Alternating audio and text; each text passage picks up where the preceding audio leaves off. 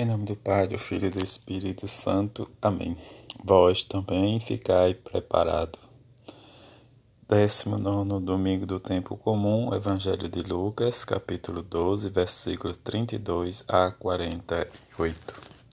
Naquele tempo disse Jesus a seus discípulos: Não tenhais medo, pequenino rebanho, pois foi do agrado do Pai dar a vós o reino. Vendei vossos bens e dai esmola.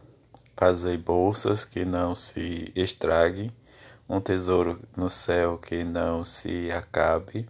Ali o ladrão não chega, nem a traça corrói.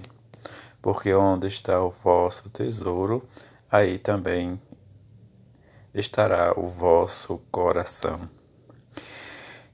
Que vossos rins estejam cingidos e as lâmpadas acesas Sede como homens que estão esperando seu Senhor voltar de uma festa de casamento, para lhe abrirem imediatamente a porta logo que ele chegar e aí bate. Feliz os empregados que o Senhor encontra acordado quando chega. Em verdade, eu vos digo, ele mesmo vai cingir-se e fazê-lo sentar-se à mesa e passando o servirás. E caso ele chegue à meia-noite ou às três da madrugada, felizes serão os se assim os encontrar. Mas ficais certo se o dono da casa soubesse a hora em que o ladrão iria chegar, não deixaria que arrombasse a sua casa. Vós também ficais preparado, porque o filho do homem vai chegar na hora em que menos o esperardes. Então Pedro disse: Senhor, tu conta esta parábola para nós ou para todos? E o Senhor respondeu: Que é o administrador fiel e prudente que o Senhor vai colocar frente do pessoal de sua casa para dar comida a todos na hora certa.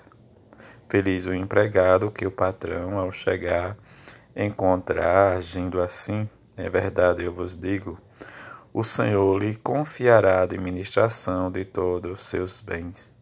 Porém, se aquele empregado pensar, meu patrão está demorando, e começar a espancar os criados e as criadas, e a comer, a beber e a embriagar-se, o senhor daquele empregado chegará no dia inesperado em uma hora imprevista. Ele o partirá ao meio e o fará participar do do destino dos infiéis. Aquele empregado que, conhecendo a vontade do Senhor, nada preparou, nem agindo conforme a sua vontade, será chicoteado muitas vezes. Porém, o empregado que não conhecia esta vontade e fazer coisas que merece castigo, será chicoteado poucas vezes. A quem muito foi dado, muito será pedido, a quem muito foi confiado, muito mais será exigido. Palavra da salvação, glória a vós, Senhor. Neste domingo em que cada um de nós, diante da nossa vivência com o reino de Deus e diante desse reino que nos leva e nos conduz para a vida eterna. Diante da palavra que escutamos do Evangelho de Jesus, as leituras faz um complemento diante da digita do livro da sabedoria que nos fala de, desta libertação que fora predita a nossos pais para que, sabendo a que juramento tinha dado crédito e conversar-se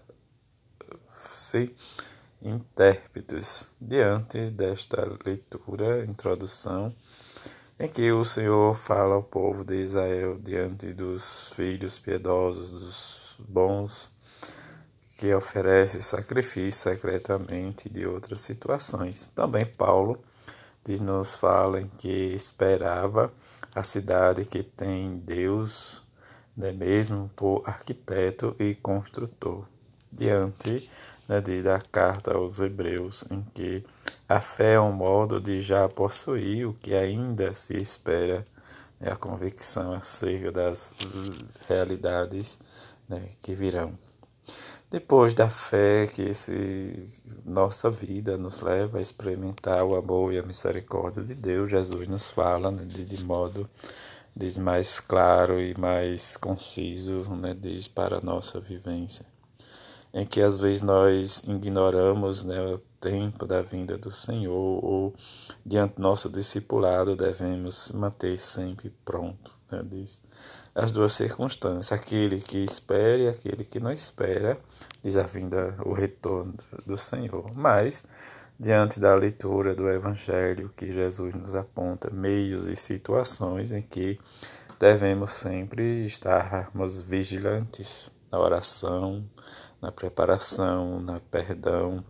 E Jesus nos partilha diz, diante da, da riqueza hoje do Evangelho, que é extenso, né, desde a história, desde se fazer né, vigilante para que nenhum ladrão, nem a taça corrói o nosso tesouro. Né, como o próprio Jesus diz, onde está o teu coração, aí está realmente o vosso tesouro.